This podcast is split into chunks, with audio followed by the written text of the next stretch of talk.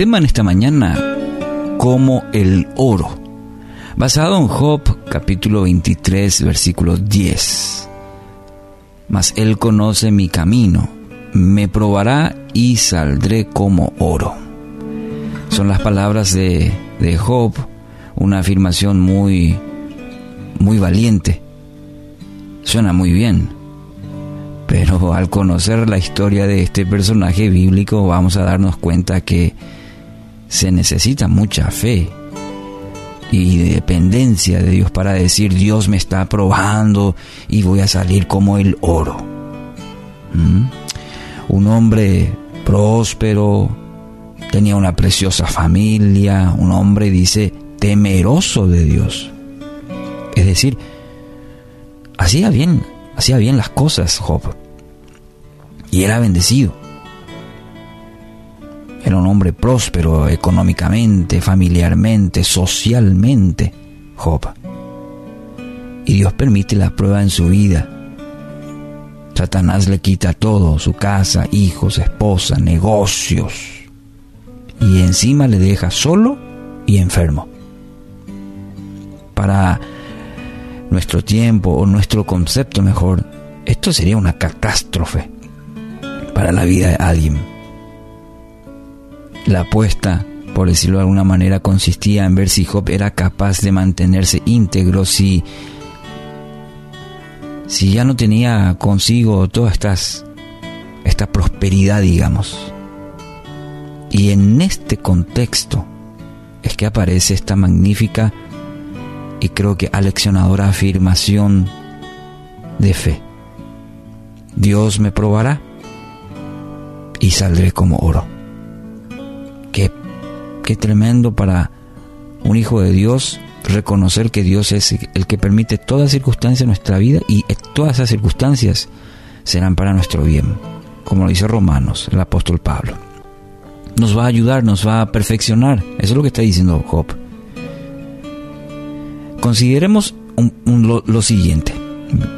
La seguridad de Job en que su vida está en manos de Dios. Definitivamente. Él trazó un camino y ese camino es lo mejor. Eso es lo que Job está afirmando. Dios conoce todo, todo de nuestra vida, hasta los detalles más pequeños. Lo que está pasando, quizás el dolor, la preocupación que tiene. A veces llevamos cargas en forma solitaria. Ni la persona más cercana sabe de la situación. Pero Dios sí. Dios sí conoce. Él permite cada, cada situación porque quiere mejorar su vida y para ello tiene que pulirlo.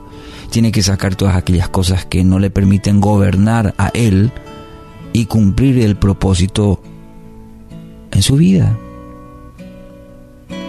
Es interesante, dice que los joyeros para comprobar el verdadero valor de una pieza que se presuma como oro, la sumergen en ácido nítrico, el cual tiene la capacidad de consumir todo metal que no sea oro.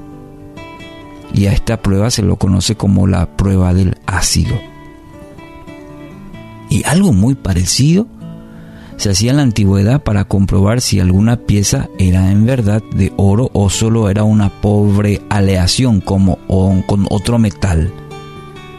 Y se llamaba la prueba de fuego. Y consistía simplemente en derretir la pieza y el oro, que era más pesado, se iba al fondo del recipiente mientras que cualquier otro metal flotaba. La prueba del oro. Bueno, entiende ahora su Padre Celestial a través del fuego. Lo único que anhela hacer es quitar toda impureza, todo aquello que le impide ser puro y sacar lo mejor de usted, lo mejor. Así como el joyero, así como a la antigüedad, nuestra vida espiritual, nuestra vida misma es llevada a fuego intenso para derretir, para sacar toda impureza. Así que Dios está tratando con usted, conmigo, cada día, Así que tómelo como un tratamiento de Dios. Así que permita, sí, sí, permita que Dios siga trabajando en su vida, aunque quizás el proceso duela a fuego. permita que Dios siga trabajando, porque esto siempre será para su bien. ¿Cuál va a ser nuestra actitud? Rendirnos ante Él, reconocer que nada es imposible para nuestro Dios, que de nuestra vida de los errores, de los fracasos, de los aparentes imposibles, Dios lo puede hacer posible. Dejemos que Él siga obrando en nuestra vida. Y que en el nombre de Jesús, toda situación, todo imposible en nuestra vida, en el nombre de Jesús, Él lo va a cambiar en posible, mientras siga trabajando en nuestra vida.